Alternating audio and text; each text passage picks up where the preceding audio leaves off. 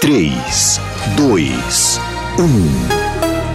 Agora, a Musical FM abre um espaço para debater os assuntos que fazem parte do nosso dia a dia. Sempre com convidados especiais para ajudar a esclarecer, iluminar a sua opinião. É a nossa missão. Direto dos estúdios da Musical FM na Avenida Paulista, debates com o pastor César Cavalcante.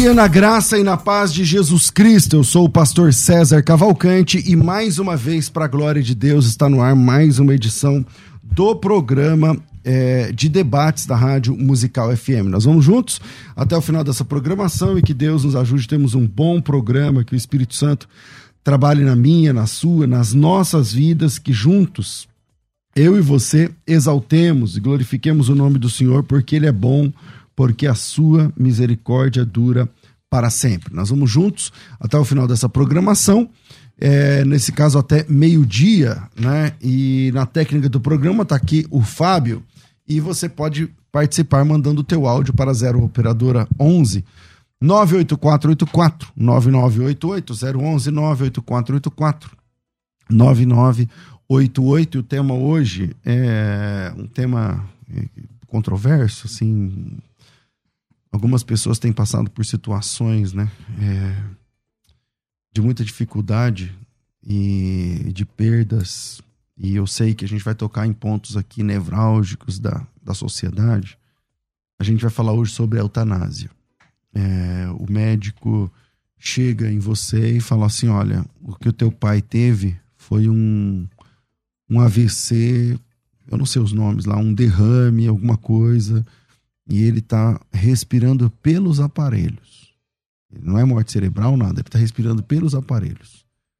Eu já vi isso acontecer, eu já vi o médico, como na lei do Brasil não pode, então o médico ele chega em você e fala: olha, é, a gente pode ir diminuindo a sedação, deixar ele tentar lutar e não sei o que, para ver se dá o resultado. Na vida real ele está dizendo o seguinte: vamos desligando, se é para ele viver, ele vai eu se tá, tá, mas é, ele vai lutar, mas geralmente é, é difícil se desligar agora o aparelho, ele vai partir. Se ele viver, se ele sobreviver, ele vai ter sequelas inimagináveis, vai ter que limpar ele o tempo todo, vai tomar é, a, aquela pasta pela, pela via lá pelo nariz, como fala, alimentação por sonda. É, ele vai ter que usar fralda geriátrica, não vai andar, não vai pensar, não vai, não vai se mexer, não vai se movimentar, né? Vai sofrer bastante, vai ter problema para a família, enfim, é uma questão da área da ética, é complicado. Então eu já começo o programa eh, falando que o meu coração está com as famílias que é, tiveram entes queridos que passaram por dificuldades assim e que optaram por não interromper a vida e que agora passam o resto da vida cuidando do familiar que é que, inválido, né? Inválido. Outros que fizeram isso e, e o familiar teve uma melhora, às vezes pelo menos na mente, ele não consegue falar, mas consegue entender. Ah, meu Deus, é difícil, é difícil. E a pergunta é: eutanásia é pecado. Eutanásia é a interrupção né, da, da vida lá no, no hospital. Eutanásia é pecado? E para discutir esse assunto complicado, eu estou recebendo hoje aqui o pastor Christopher Marques, da igreja A Casa da Rocha, psicanalista, escritor, palestrante, é, cursou o Centro de Treinamento de, de Liderança, Filosofia, tem pós-graduação em ciência da religião, mestre em teologia pela PUC. Obrigado, Thaís. É, tem formação em gestão socioambiental aplicada ao mundo dos negócios pela FGV, tem especialização em RH, formado em life coaching é, também, e também tem formação em psicanálise pela Faculdade Metropolitana. É, Christopher, bem-vindo aqui ao programa. Bom dia, César. Bom dia, Luciano. Irmãos queridos que estão nos ouvindo e nos assistindo. Que Deus os abençoe a todos, que seja uma manhã gostosa de conversa. Não há adversários aqui, são irmãos e juntos vamos conversar para a gente pontuar, entender o que pode ser mais confortável para cada um. É, com a gente também para discutir esse assunto em específico, recebendo aqui um querido, pastor Luciano Scala, tem graduação em filosofia pelo Centro Universitário de São Camilo, tem graduação em teologia pelo Instituto São Paulo de Ensino Superiores e Pontifícia de Santo Anselmo em Roma. É, tem pós-graduação em bioética e pastoral da saúde pelo Centro Universitário São Camilo, também tem pós-graduação em gestão executiva e comunicação e atualmente preside a ONG Instituto Viver na Bênção e também é vice-presidente da comunidade evangélica Vale de Bênção.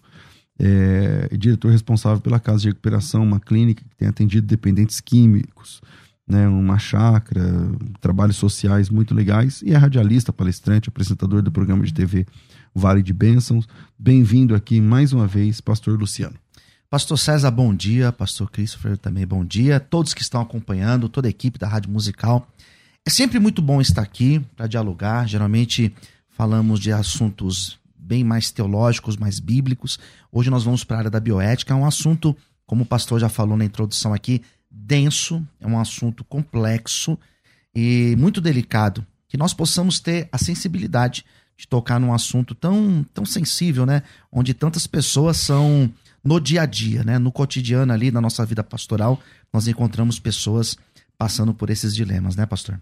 É, é. Tem uma enquete rolando lá no Instagram, sempre do arroba FM Rádio Musical.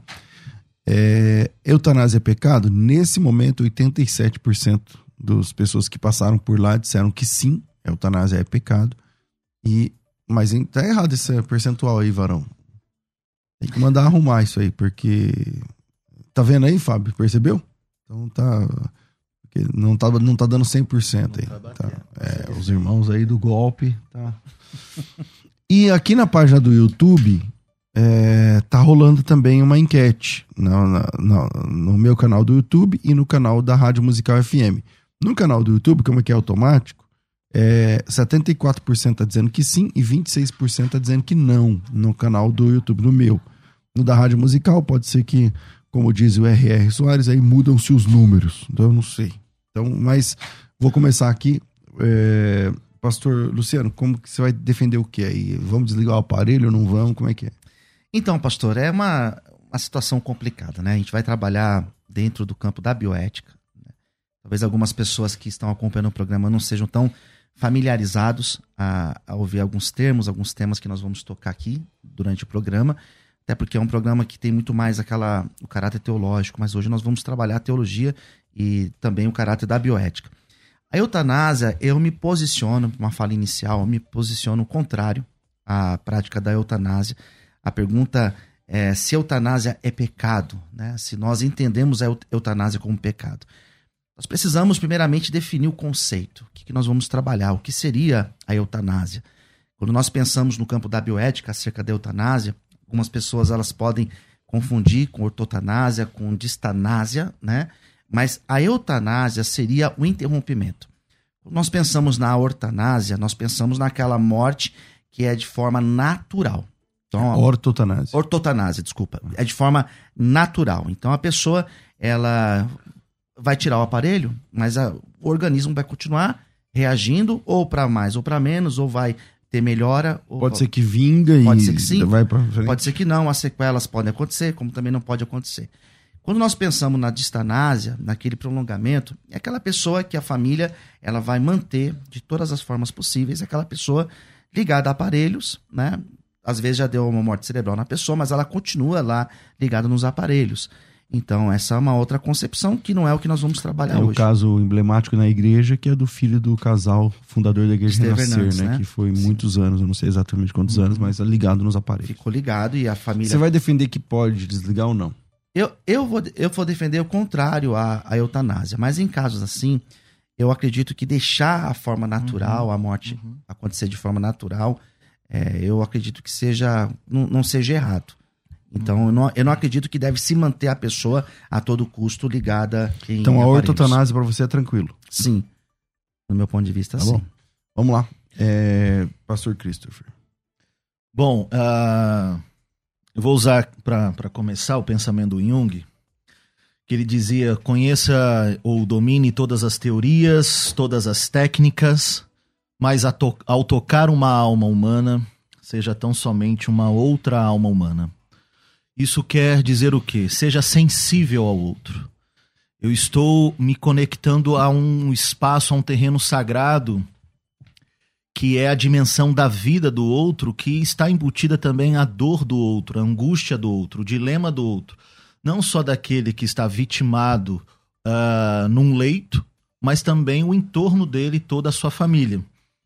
Então, eu acho que para falar de eutanásia, suicídio assistido, eh, são assuntos tão profundos que a gente ainda sequer tem maturidade de falar da morte natural quanto mais falar de um assunto tão profundo e polêmico quanto a, a eutanásia, né? A eutanásia significa morte boa, né? Ou seja, aquela morte sem sofrimento, no sentido de que é aplicado ali um coquetel de remédios que são letais, que dá a morte ali imediata para a pessoa. A gente tem uma outra opção que é o suicídio assistido, em que o médico dá também um remédio para essa pessoa, uma combinação de remédios, que ao tomar ela morre imediatamente, só que ela decide quando ela tomará esse remédio. Né? Pode ser na semana, um mês, dois meses, ela tem o critério do tempo. E tem a ortotanásia, que é o que determina o corpo.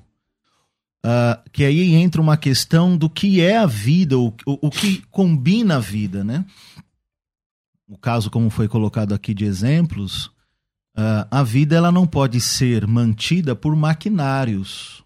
Isso a gente acaba virando meio que um robô nesse sentido.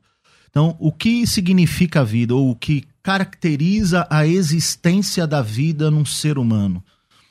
Então, ah, eu parto do princípio que ortotanásia para mim é tranquilo.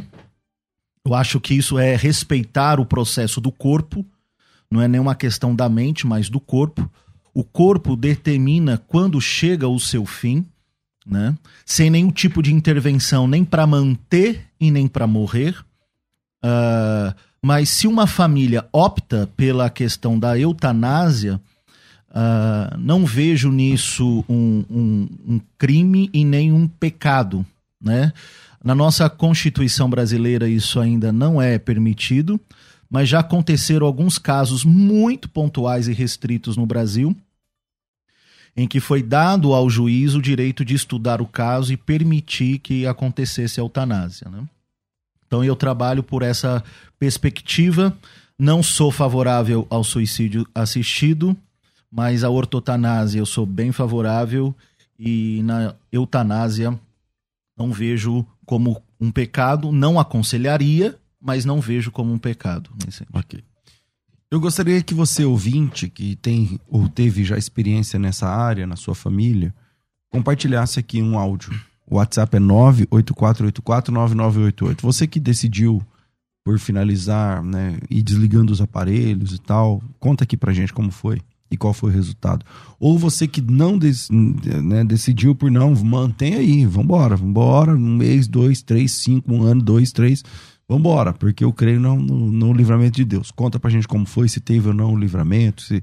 manda teu áudio pra mim. O WhatsApp é 984849988. Pastor Luciano. Eutanásia, ela eu vejo como pecado, pastores, porque é uma antecipação, né? Não é você deixar o natural, como nós já- falamos aqui, ortotanásia, nós não vamos, eu acredito, ter problema com isso. E tampouco a distanásia, eu acredito que a gente não tenha alguma dificuldade com isso. Mas esse interrompimento, esse abreviamento que eu vejo como problema. Porque eu não vejo nenhum texto, em nenhum texto, se nós formos utilizar a Bíblia como um parâmetro, eu não vejo nenhum texto com essa dando essa legalidade para que alguém possa, é, de forma consciente, interromper. A, a eutanásia, a pessoa ela pode decidir, ela tem essa, essa autonomia de decisão, mas existem casos em que a pessoa ela não tem mais condições de, de escolher. Então, no caso, é a família que vai decidir. E se essa pessoa deixou algo por escrito, que no Brasil não é cultural se fazer isso, mas se a família, se a pessoa deixou lá para a família, ó, se eu entrar numa cirurgia e acontecer de eu ficar assim, é autorizado, né, a praticar em mim a eutanásia. No nosso país nós não temos esse costume. Eu também vejo como Não, ele. mas eu acho que isso não vale. É, se você deixar escrito, acho que aqui vale. Não, Não, acho que não vale, né? Aqui, não, acho- é. aqui eu acho que nem- em nenhuma hipótese, né? Ah. Pode se, se praticar a eutanásia. Mesmo que você deixar escrito, eu acho que não É, pode. Não, não, não, Não. pode. No Brasil ainda não. Não Existe- há lei prescrita para isso. Existem alguns países que sim. E- existem alguns países que culturalmente eles lidam com a morte muito diferente da gente. Muito diferente. A gente vê ah, o sofrimento que nós temos com a morte. Em outros países não. Eles veem como algo muito natural, né? Mas aqui ainda existe todo esse dilema, toda essa dificuldade. Olhando para a Bíblia, pastor, eu, eu não vejo nenhum texto que vai dar esse suporte para eu chegar para uma família e falar: olha, se você praticar, você não vai ter nenhum tipo de implicação bíblica. Não vejo. Eu vejo o contrário. Eu vejo textos, por exemplo, como é, em 1 Samuel, capítulo 2, dizendo que Deus ele, ele dá vida e tira a vida. É, Eclesiastes, capítulo 8, se não me engano, versículo 8, também fala acerca de Deus ser o dono da vida. Então, não vejo textos que possam é, dar para essa pessoa a tranquilidade para ela tomar uma decisão como essa. Então, mas eu queria saber de vocês dois, qual, é, pra, porque se eu falar da sua esposa, do seu filho, da sua mãe, do seu pai, é ruim. Eu vou falar de vocês, então. Vamos colocar assim: aconteceu com você ou aconteceu com você. Você teve um AVC, você teve um, uma- um negócio, um derrame, alguma coisa, e você tá nas máquinas lá. Você não tem consciência, você tá lá, apagado. É, e só o botãozinho lá fazendo barulho, beleza. O que você gostaria que acontecesse com você? Em, ah, em vida, o que, que você fala pra sua esposa? Eu queria que vocês É, falassem. então, eu em casa a gente tem um combinado. A minha esposa já falou, pode pedir para desligar tudo. No caso dela, se É, for com ela, ela, ela- quer que desligue. Ela já pediu. Eu tive o ano passado, meu avô teve um AVC isquêmico, ficou um bom tempo internado. É, depois ele veio a falecer. Mas ele voltou? Ou Voltou. Ah, mas ele ficou durante um bom tempo sem saber quem ele era, o que, que acontecia, enfim. As sequelas foram graves. Fralda, não sei o que. Fralda. Foi uma situação que, assim, teve que mobilizar a família toda. Minha avó já tinha há uns três meses falecido também. Então foi uma situação muito delicada com meu avô. E depois ele teve um- uma parada cardíaca, depois ele teve uma paralisia. E em dois meses não aguentou e faleceu.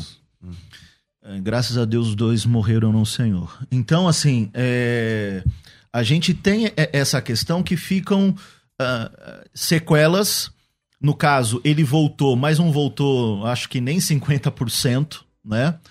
Mas a gente entendeu que seria interessante a vida continuar, né? Então, no- sua esposa, por ela, desliga o dela. E o seu? Eu ainda não fiz uma reflexão profunda no meu caso, nesse sentido, sendo bem sincero. Ah, eu gostaria de morrer naturalmente. Não, tudo bem. Eu também Sim. gostaria de morrer dormindo. Não, não, no sentido Mas- da ortotanásia, né? Ah. Assim, sem nenhuma intervenção é, de máquinas ou qualquer coisa que me segurasse vivo. Eu acho que, ah, pelas experiências que eu tive em hospitais visitando casos, assim, acompanhando famílias, a dor, ela é intolerável, Não, insuportável. mas tem coisas que você não controla. Se você der um AVC agora, Sim. se der um AVC em você agora, a gente vai chamar o SAMU. E aí você vai. Quando, quando a sua esposa chegar, você já tá entubado. Você não tem saída. Então, É, mas aí no caso nosso no Brasil, ela não tem Não. muito o que fazer. É, mas o ter que- médico pergunta se. Sim, ó, mas- vamos deixar ele reagir, não sei o quê. Então, entendeu? mas isso a gente já tem combinado nesse caso.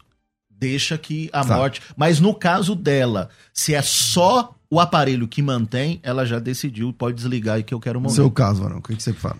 Então, eu eu não sou eu não sou favorável, pastor, à, à distanásia nesse sentido de você dar a impressão que a pessoa que a pessoa ela dá a impressão não, a pessoa ela já tá ali morta. E se você tira da no vocabulário bem simples, você Da tira da tomada. tomada, pronto, acabou. Então assim, eu se acontece isso comigo, é, é tranquilo que seja de forma natural, porque eu não, eu não eu prefiro do que ficar ali numa insistência. Eu não, não falo nem de custo, porque isso é muito custoso, Nossa, né? absurdo. É, é um valor muito alto. A gente pensa Por naquele diária, né? É, É, o- uma diária o gigantesca. Schumacher, que É, o exatamente. custo que se tem para manter uma pessoa como essa é um absurdo. Então, no meu caso, eu quero que pode deixar natural. Se Deus achar que eu tenho que viver mais um ano, porque nós temos casos de pessoas que os médicos disseram, "Ó, se puxar, vai falecer. E depois viveu, E né? a pessoa viveu. Então eu vejo como eu vejo como algo divino. Então, mas explicação, às vezes né? parece que isso acaba sendo uma aposta, né? Assim, claro que nós aqui cristãos, aí eu quero usar um termo do Kierkegaard, né? Do salto no escuro, esse, esse apostar, que há uma mão ali que vai te sustentar, etc. Mas é uma aposta nesse sentido de que você não sabe se vive ou não, até que ponto você quer pagar o preço por aquilo emocional, financeiro, logístico, familiar.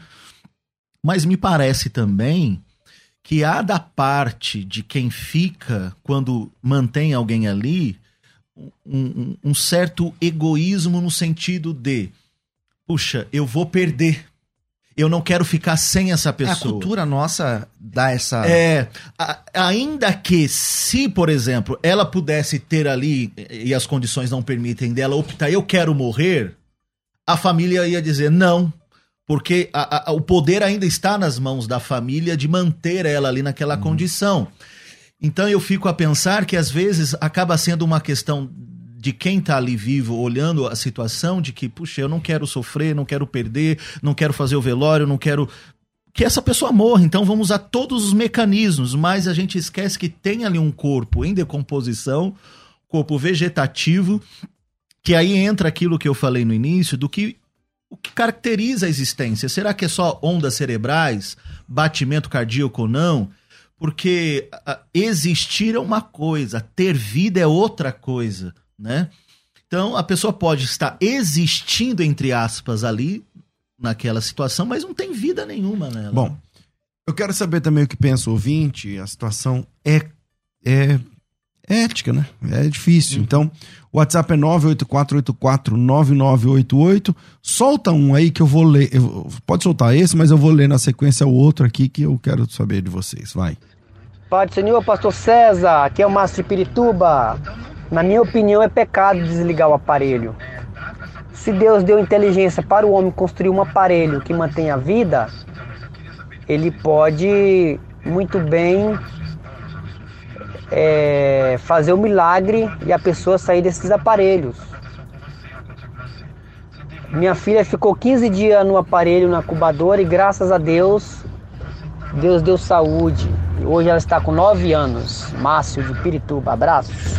Olha aí, olha aí.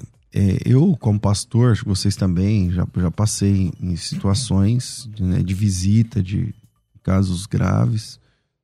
É, ele falou da incubadora. Eu me lembro de uma criança que não resistiu. Ela viveu talvez uns cinco dias, né, mas nunca saiu da incubadora. E eu fui lá visitar. E o médico. Eu, faltava um. É, faltava. Em algumas horas depois da minha visita, ela, ela- ele morreu. Mas é, eu coloquei a mão na criança, o médico permitiu, e orei por ele. Mas ele, sabe, eu não quero parecer Uhum. é, insensível, mas a criança não estava lá.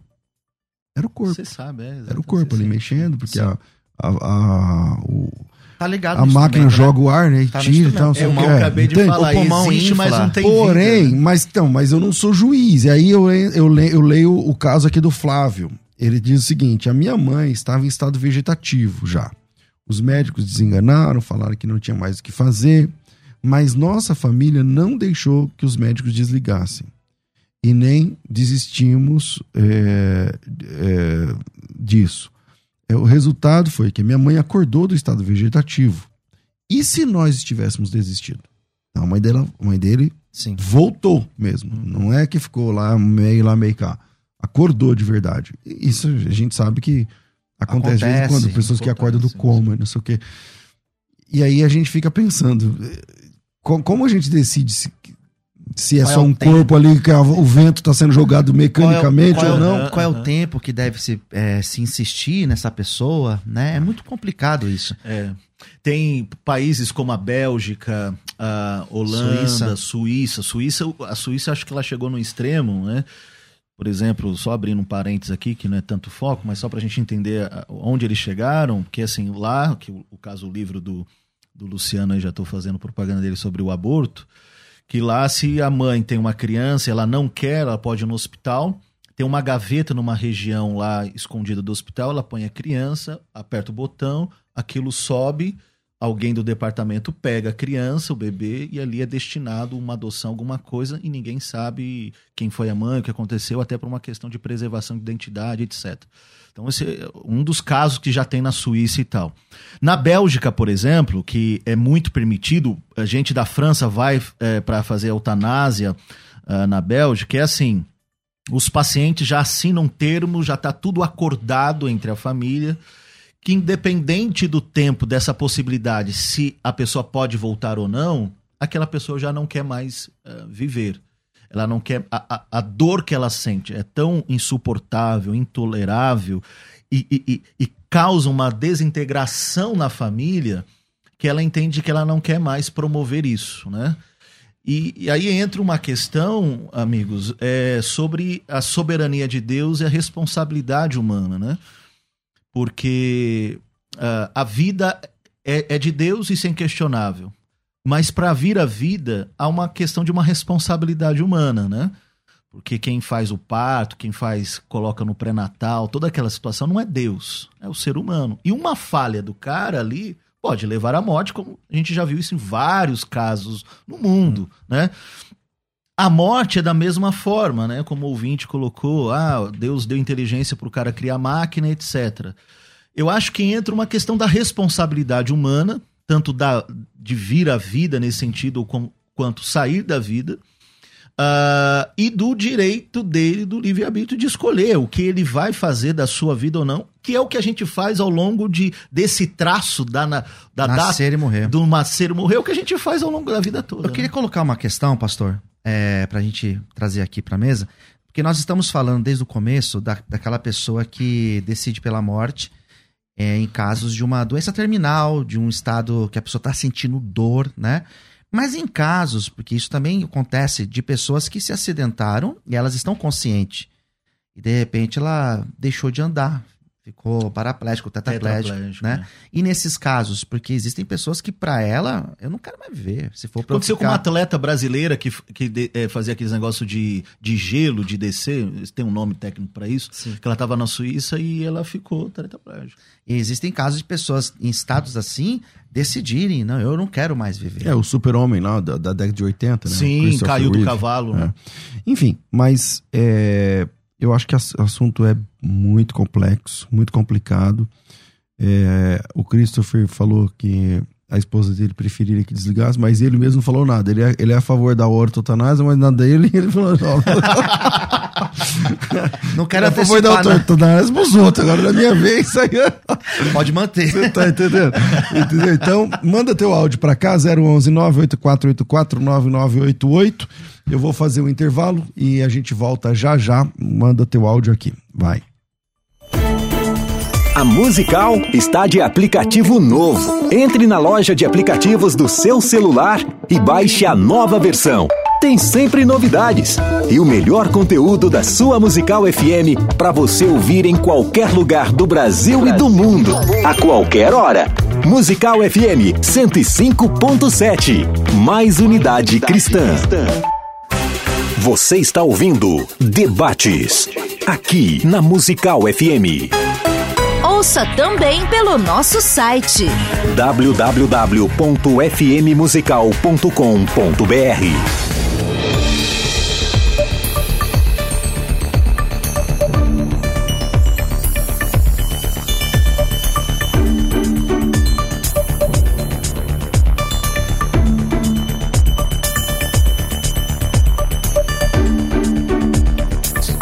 volta com o programa Crescendo na Fé, o programa de debates aqui da Rádio Musical FM.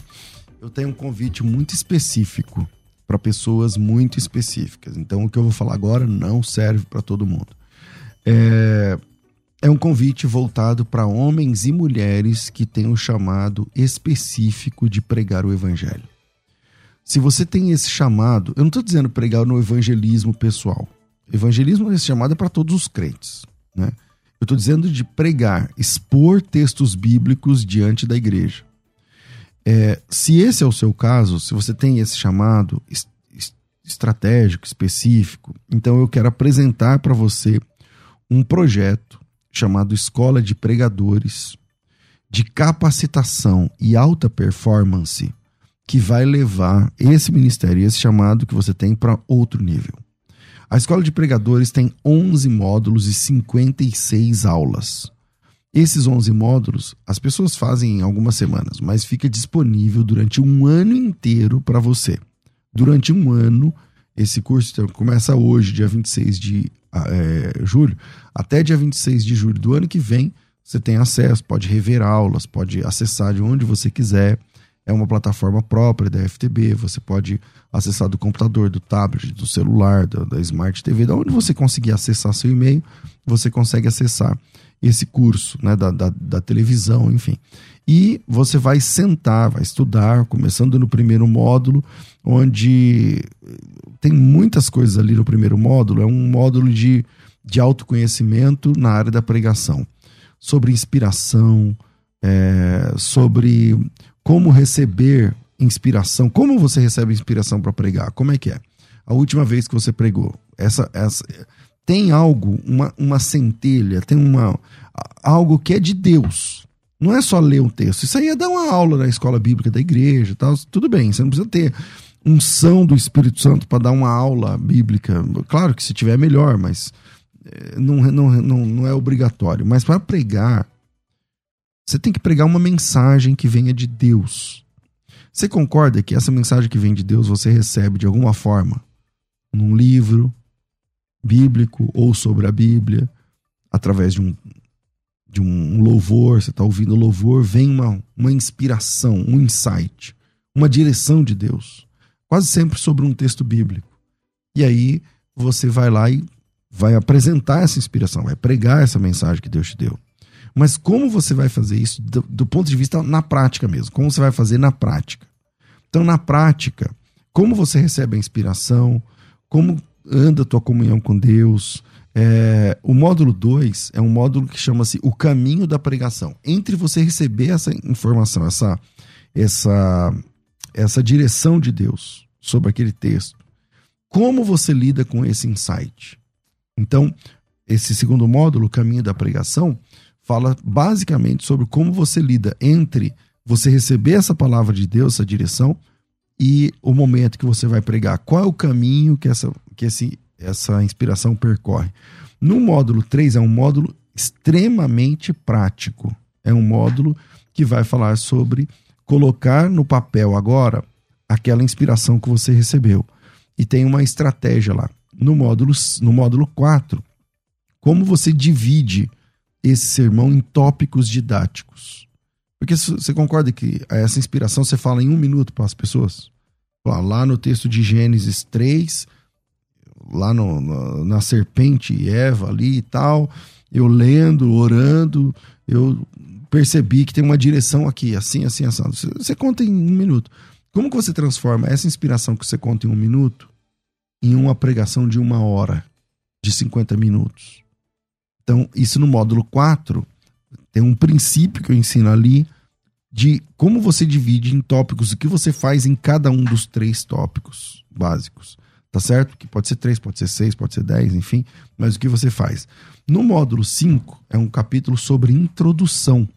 Você sabia que a, a, é, é, a, a introdução é extremamente importante na sua pregação, especialmente quanto à conexão entre você, pregador, pregadora, e as pessoas que estão te ouvindo.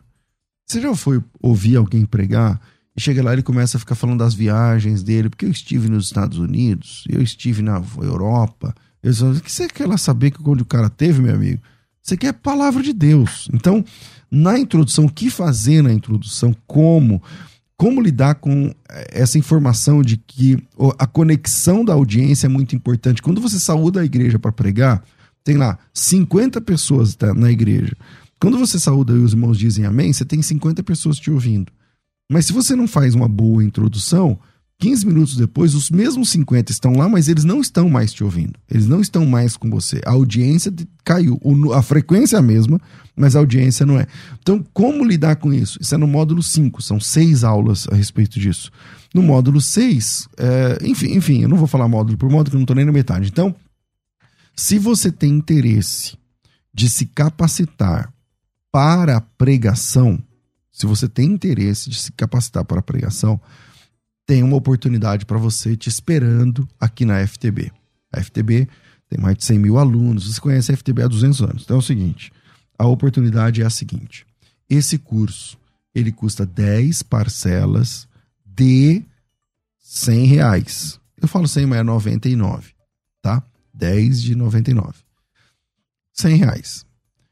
Ele tem 60% de descontos. Então, em cada parcela de 100 reais, cada parcela, 60 você deixa comigo e você paga 40.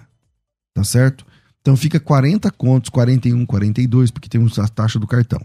Então é algo em torno de 40 reais. Se você que está ouvindo esse programa tem chamado, isso é a primeira coisa. Não tem, não adianta. Ter dinheiro não adianta, tem que ter chamado. Se você tem chamado e você pode investir em você, no seu ministério, 40 reais, 41, 42, depende. Tem gente que quer pagar mais rápido, né? Ah, eu quero pagar em cinco vezes, então dá 80, entendeu? Se você pode investir um pouco por mês no seu chamado, no seu ministério, é no cartão de crédito, não passa boleto nesse, nesse curso, 60% você deixa comigo e você paga só 40%. É só me chamar agora no WhatsApp para fazer a sua inscrição. A inscrição é 9 9007 6844. 011 São Paulo 9 9007 6844 9007 6844. Escola de Pregadores. Coloca teu nome, tracinho Pregadores e manda para mim 9907 6844. Faculdade Teológica Bethesda, moldando vocacionados. Você que acompanha a Musical FM não pode perder. Programa Debates Musical FM. Temas que fazem parte do dia a dia. Assuntos importantes que podem esclarecer as suas dúvidas. Sempre com convidados especialistas para debater sob a luz da palavra de Deus. Debates com o pastor César Cavalcante. De segunda a sexta, às 11 da manhã, na Musical FM mais unidade cristã. Você está ouvindo Debates, aqui na Musical FM. Ouça também pelo nosso site www.fmmusical.com.br. Estamos de volta com o programa de debates da Rádio Musical FM e hoje o tema é eutanásia. Tem aqui mais pessoas chegando, ó, Muniz 843, Paz do Senhor, pastor, certamente essa pergunta é para o cristão responder. E como cristão, optar pela eutanásia e deixar de crer naquele que tem poder de ressuscitar, inclusive, os mortos. O Adilson, é, quantos mortos são ressuscitados hoje? Deixar uma pessoa vegetando anos por aparelhos já não é a pessoa que está mais vivendo ali por si, e sim os aparelhos. Pecado não seria a natureza da morte ser impedida por drogas e aparelhos? O W. Marx, ele diz assim: sim, considero pecado, por mais que para a medicina essa informação de que não há mais nada a fazer, sei que é uma decisão difícil também. O Daniel Ávila, tradição cristã oficial, é, acho que é o nome do canal dele. É, apesar, da apesar da morte de um parente, é mostrar. Não, apressar, desculpa, eu li errado. Apressar a morte de um parente é mostrar que não tá nem aí para ele. O Bruno Holanda foi o prim... não, o Bruno diz: "A Holanda foi o primeiro país europeu a permitir a eutanásia, o suicídio assistido, o que é possível fazer desde 2002. O mesmo país que também liberou as drogas." Bom, é, volto aqui, pastor é, Luciano. Então, é, essa questão que foi colocada do suicídio assistido é uma questão também que sempre é levantada quando a gente pensa na, na questão da eutanásia, né? Pessoa tá lá, às vezes tá com medicamento já colocado, a pessoa só aperta e ela mesmo dá, dá fim à vida. o pastor Christopher colocou, dá um coquetel para a pessoa, a pessoa leva e, e toma quando ela achar. É antecipar, no meu ponto de vista, é antecipar a morte. Temos um texto que eu citei, agora eu confirmei, é Eclesiastes 8.8 mesmo. Nenhum homem há que tenha domínio sobre o espírito para o reter, nem que tenha poder sobre o dia da morte. Depois continua, né? Eu penso dessa maneira. Eu acredito que o homem não foi dado esse poder de determinar o dia da morte. Ele não tem como ele definir isso. Então eu acredito que antecipar esta morte aos, aos olhos da Bíblia, alguns textos que a gente coloca aqui, como esse de Eclesiastes 8, é visto como pecado. Ok, pastor Christopher. É, o, o suicídio assistido, como eu coloquei, é, não, não tem como ser favorável a isso. Né? É uma, eu acho que configura uma outra situação porque a pessoa está viva, no sentido dela estar tá se movendo e escolhendo ali o momento em que ela fará isso. Né?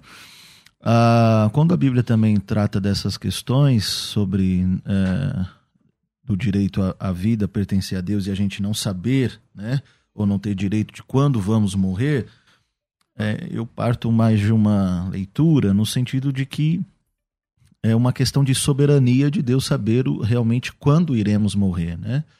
No sentido não de uma de um determinismo quando faz, como faz muito parte da teologia judaica, mas uh, no sentido de que eu não sei se eu sair na esquina ali se eu vou morrer ou não. Quem sabe realmente é Deus. Então eu parto desse princípio uh, quando Eclesiastes e alguns outros textos abordam sobre esta temática de fato, a Bíblia ela não toca nesse sentido sobre eutanásia, suicídio assistido, ou próprio suicídio em si, ortotanásia. Por quê? Uh, são termos modernos ou pós-modernos que, colocados uma vez na interpretação bíblica, a gente tem um anacronismo, né? Então a Bíblia ela está nesse sentido silenciada sobre esses temas. A gente vai construir teologia a partir de textos que a gente vai tentando criar subsídios para nossa argumentação e a nossa cosmovisão teológica e cristã dentro daquilo. Por isso que eu penso que não é uma questão de certo e errado, bem ou mal, mas uma questão de respeito por uma pessoa que decidiu, ou a sua família decidiu uh, por aquela escolha naquele momento em que uh, é como a, a, na filosofia a gente fala, né? A dor, ela ela não é partilhada no sentido que eu posso falar pro Luciano que tá doendo em mim, mas o Luciano não sabe como isso dói em mim, entende? Então, uh, quando eu estou nessa situação com uma família, é, quem tá de fora é muito fácil bater o martelo e falar não faça, não sei o que, papapá, papapá. Mas pessoas, elas têm configurações estruturais mentais, fisiológicas, que cada um suporta a situação de uma forma. Bom, chegou mais áudios? É, vamos saber o que pensa o ouvinte. 98484-9988. Bora. Pai do Senhor, bom dia. Meu nome é Rafael Gessé, sou pastor aqui de Garopaba, Santa Catarina. E nós temos uma amiga, cliente nossa, que ela foi acometida por um tumor cerebral, foi desenganada pela medicina na sequência deu meningite, os médicos falaram que deu morte cerebral e chamaram toda a família para se despedir dela. Os pais dela na época não serviam a Deus e levaram um tio que era pastor e ao orar por ela, eles sentiram que ela deu uma mexidinha em um dos dedos das mãos e os pais saíram pelo corredor desesperado, falando que ela estava viva. Os médicos falaram que haviam reunido com toda a equipe e era impossível e os pais implorando pediram para deixar o aparelho, ela no aparelho pelo menos até no outro dia então. E acredito que foi um milagre, mas três, quatro horas depois ela abriu os olhos, acordou e hoje ela está viva, completamente bem restaurada. Uau. Milagre. É milagre. milagre. Morte cerebral de, detectada Ainda ali. mais com então. tumor, né? Vamos lá, tem mais? Então, no ano de 2001, Teve um capotamento de um carro, né? Eu estava nele. E aí fiquei gravemente ferida, fiquei na UTI por 40 dias. E aí o médico pediu para que desligasse o aparelho para colocar uma outra pessoa, porque para mim não tinha mais jeito. E aí pediu autorização da minha, da minha família e a minha irmã não autorizou. E resumindo, foi mudando o quadro e eu estou aqui viva. Então é muito importante deixar o aparelho ligado, sim. Glória a Deus. Que benção, hein? Sensibilidade médica é uma maravilha, né? Não, legal que já tem outro pra É, vir. já tem outro aí Não, na e- fila. e tal. bem- Fila e a andar. maioria, não digo todos, mas a maioria não tem esse trato, não. É exatamente isso. Caramba. Tem mais? Vai. A paz do Senhor Jesus, pastor César. É, o meu filho nasceu de cinco meses e meio, Meu Deus. ficou 52 dias na incubadora e sobreviveu. Hoje ele tem 32 anos e eu sou contra desligar qualquer aparelho, porque Deus opera um milagre. É, ele ficou com sequelas, não anda, mas tem uma vida ativa. E eu glorifico a Deus por isso. Olha aí. Glória a Deus. Coloca aí de novo. Pastor aqui de Não, o de novo não. Acabou? Ah, acabou. Eu, ia- eu pensei que era o próximo, que ia ter o próximo. Então, é. Bom, pr- primeiro louvo a Deus por isso, porque Sim, claro. a gente que trabalha pregando o evangelho, quando a gente vê milagres, é gl- glória a Deus. Sim, sim. A gente tá falando de milagres, né? Uhum. Interessante, né? A gente é, olha para situações assim, a gente vê que realmente o milagre pode acontecer, mas quando nós pensamos, é, porque algumas pessoas, talvez, quando a gente fala de desligar o aparelho, nós estamos falando em situações, se eu não me engano, foi a mãe do ex-presidente Collor, que eles deixaram por anos ela ligada em aparelhos, porque eles estavam ainda decidindo questões referente à herança. Sim, sim, sim. Se não tiver enganado, teve um caso como esse. Nós estamos falando de casos assim, né? Que de Que é fato. o extremo do extremo, É, né? que é o extremo. Nós não estamos falando de uma pessoa que sofreu um acidente e, ó, chegou no hospital, e aí? Tá, tipo, tá um mês lá, né? não, Também. não é isso. Nós estamos falando de casos, né, que os médicos já viram, já avaliaram, já foi constatado, de repente uma equipe médica já falou. Daí em casos assim, não em casos que de repente a pessoa nasceu com, uma, com um problema e, e se deixa ou não deixa ela lá. Não é isso, Porque né? senão vira uma banalidade da Sim. vida nesse sentido, né? Bom, é, eu ver aqui também no, no YouTube muitas pessoas falando, né? É, muitas pessoas estão falando aqui a respeito. Uns são a favor, outros são contra. É bem, é bem complexo e mais uma vez eu mu- muito respeito a essas situações. A Mônica diz o seguinte: sou Mônica de Melo, Mônica Melo de Maceió, Alagoas.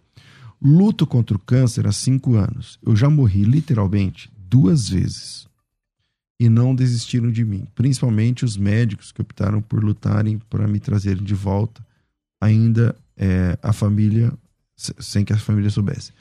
É, e sempre digo para minha família, não desistam de mim, pois nem sempre o tempo que parece, é, o tempo que parece de fato é.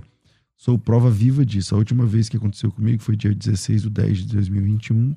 Sou grato a Deus e aos homens que me permitiram ser usados, se permitiram ser usados pelo verdadeiro dono da vida. Tá aí a Márcia, Mônica, desculpa, Mônica, é, de Maceió, Alagoas. Ela já passou por esse processo duas vezes. Ela tem que comemorar o aniversário três, Três vezes, vezes, então, agora. Ela é uma sobrevivente. né? O, a Eunice Paiva diz: Pai do Senhor Jesus, já falei com os meus familiares. Se acontecer algo comigo, eu autorizo desligar os aparelhos. Também, quando eu morrer, pode tirar todos os órgãos para doação.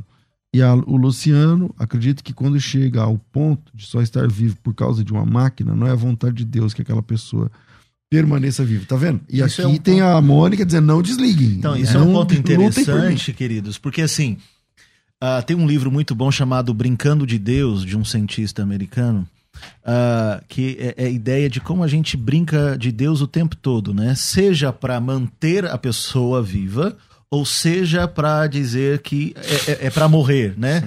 A gente tem casos já no- nos Estados Unidos, né, do, do pensamento que inclusive é, é nazista, da eugenia, de manipulação de seres humanos em laboratórios de que tipo de ser humano você quer ter seu filho, né? Mo- Modificações Cor genéticas, dos olhos. cor dos olhos, é, a, a inteligência dele. Pessoas que já estão querendo é, ficar em cápsulas adormecidas para acordar daqui 20, 30 anos num novo futuro, não é? Numa perspectiva de mundo diferente e tal. Ou seja, nós brincamos de Deus o tempo todo porque a gente lida com uma questão que a modernidade não conseguiu resolver, né? Na saída da Idade Média para a modernidade, a gente tinha medo de eclipse, tinha medo de dor de cabeça e tal, porque achava que era tudo demônio. o avanço da medicina começou a modificar, falou, não, você toma um remédio, melhora, isso daí é um problema, é um fenômeno do universo tal. Mas a morte não foi explicada pela ciência. A finitude, né? A finitude. Então, é, é um dilema da existência humana, vencer a morte. Então a gente brinca de Deus o tempo todo. Então eu acho que quando a gente estica um pouco essa corda aí do pensamento, né, sobre até onde estamos brincando de Deus para manter ou para tirar, eu acho que é, essas duas pontas em algum momento elas vão se encontrar porque é a tentativa nossa de dizer onde até onde eu, eu seguro a vida ou não, né? Sim. Esse é o desafio e é por isso que eu me apego à Bíblia. Eu acredito que a Bíblia, por mais que ela não tenha os termos, né, eutanásia, por mais que ela não uhum. tenha esse termo, ela demonstra, né, por exemplo, que Deus é o dono da vida. Tá lá, primeiro, é, em 1 Samuel capítulo 2, versículo 6. O Senhor é o que tira a vida e a dá. Então, assim, eu acredito nisso. Por mais que a Bíblia não vai mostrar o termo, o grego lá, eutanásia, mas ela vai mostrar que é Deus que deve determinar isso. Por isso que eu me posiciono, né, contrário à eutanásia. Eu não acho que ao homem deve ser dado esse direito dele interromper a sua própria vida, né? Uhum. Bom, é... aí entra uma outra a gente, a gente já, já tem que encerrar, né? É uma outra questão, porque há 200, 300 anos atrás não existia essa tecnologia, não existia energia elétrica. E aí, é... prolongar a vida já não é uma interferência? É, acabei... então, é, exatamente. Então, vamos lá, vamos lá. É, considerações finais, é, porque o nosso tempo vai embora, vai. Considerações finais. Debates. De volta com o nosso debate, eu comecei com o pastor Luciano, né? Sim. Então, querido, obrigado pela sua presença aqui. Um minutinho para a gente concluir. Legal. Pastor César, obrigado. Pastor Christopher, obrigado a todos que permaneceram conosco. Espero em Deus que o debate tenha ajudado a pensar um pouco sobre essa questão, que é difícil, né? Densa, porque eu sei que tem pessoas que acompanharam esse programa e tiveram que lidar com isso em algum momento da vida ou terão que lidar com isso. São termos que a Bíblia não vai ter claramente, como eu já disse, mas a Bíblia mostra né, que Deus ele é o dono da vida. Então acredito que, é, na minha opinião, é Deus que determina. Eu não sou contrário a você a você lutar para viver, não sou contrário a isso, mas eu sou contrário sim a você interromper a vida, seja ela tua, seja de um familiar, ainda que ele tenha demonstrado essa vontade de não querer viver mais. Eu acredito que nós, como cristãos, devemos lutar pela vida, mas essa é uma opinião minha. Respeito aqueles que decidiram em desligar o aparelho, aqueles que decidiram fazer a prática da eutanásia, né? Mas eu me posiciono acreditando que Deus, sim, ele é o dono da vida e é ele que determina o nosso nascer e morrer. O Luciano tem esse livro aqui novo, A Dor Silenciosa, falando exclusivamente sobre aborto. Olha que legal esse livro e você pode adquirir como esse livro? Como é que as pessoas fazem? Pastor, é, todos os meus livros são nove publicados e esse daí é o meu último, que eu falo sobre a questão do aborto. É um livro que tem essa, essa linha da bioética e todos eles a venda é revertida para os projetos sociais que eu sou responsável, né, da nossa igreja. Então, se você quiser adquirir, a forma mais fácil é você me chamar no Instagram ou nas minhas redes sociais. Coloca aí Luciana Escala e você me chama, nós encaminhamos para você, enviamos por correios e fica mais fácil. Luciano Escala, com E. Isso. Tá? Luciano Escala, Luciano Escala é, no Instagram. Isso, Instagram, Facebook, Twitter, é no YouTube, Luciano Escala. Colocou? Maravilha. Me aparece lá. Pastor Christopher, um minutinho para gente concluir. Obrigado por sua participação. Gente, muito obrigado por estarmos aqui. É, agradeço esse tempo gostoso e dialogal, isso é importante. A fé cristã sempre permitiu a democracia das ideias, isso é muito bom. Uh, eu penso que, usando um pouco de Spinoza, né, filósofo, ele dizia que nós existimos na medida em que nos relacionamos. E, e é nessa relação com o outro que a matéria vai se desgastando. É nessa relação mútua. Então, uh, uma das características da existência e da vida é a relação. Por isso que a gente morre de dentro para fora. Uh, e a vida, ela, ela, ela é tão pessoal nesse sentido, né? De que a gente não tem como criar teorias sobre a vida, dogmas sobre a vida, né? Porque senão ela vira só uma matéria de estudo e, e pede a questão humana uh, e sensível sobre ela. Então eu, eu parto do princípio de que uh, a gente tem que pisar no terreno descalço da existência, com muito amor, acolhimento e entender que a gente serve um Deus que sofre com a gente, que sangra com a gente, uh, um Deus que sabe o que é agonizar no, no momento da sua angústia e da sua dor, que é o Cristo revelado na cruz. Uh, você pode me encontrar na rede social, arroba o Cris Marques, uh, no Instagram, no Twitter também é, é arroba o Cris Marques, no YouTube é Christopher Marques. Posso fazer merchan, hein, pastorzão? Rapidinho. É, você pode comprar livros pela editora Vozes usando o meu cupom MARQUES30 com 30% de desconto em qualquer livro da, da editora Vozes, www.livrariavozes.com.br e no meu Instagram você tem lá a opção de também fazer um curso chamado Fé Pública e Cidadania, em que eu faço um corte histórico do que a fé protestante ensinou para o mundo ocidental sobre política, direitos humanos, liberdade de imprensa, liberdade de expressão uh, e por que, que a gente tem essa cultura hoje da democracia que é fruto da fé protestante. Maravilha, maravilha. É, finalizando aí, uh, tem aí o resultado da enquete. Tá aí, 79 sim, 21% não. É, maravilha, obrigado, Fábio.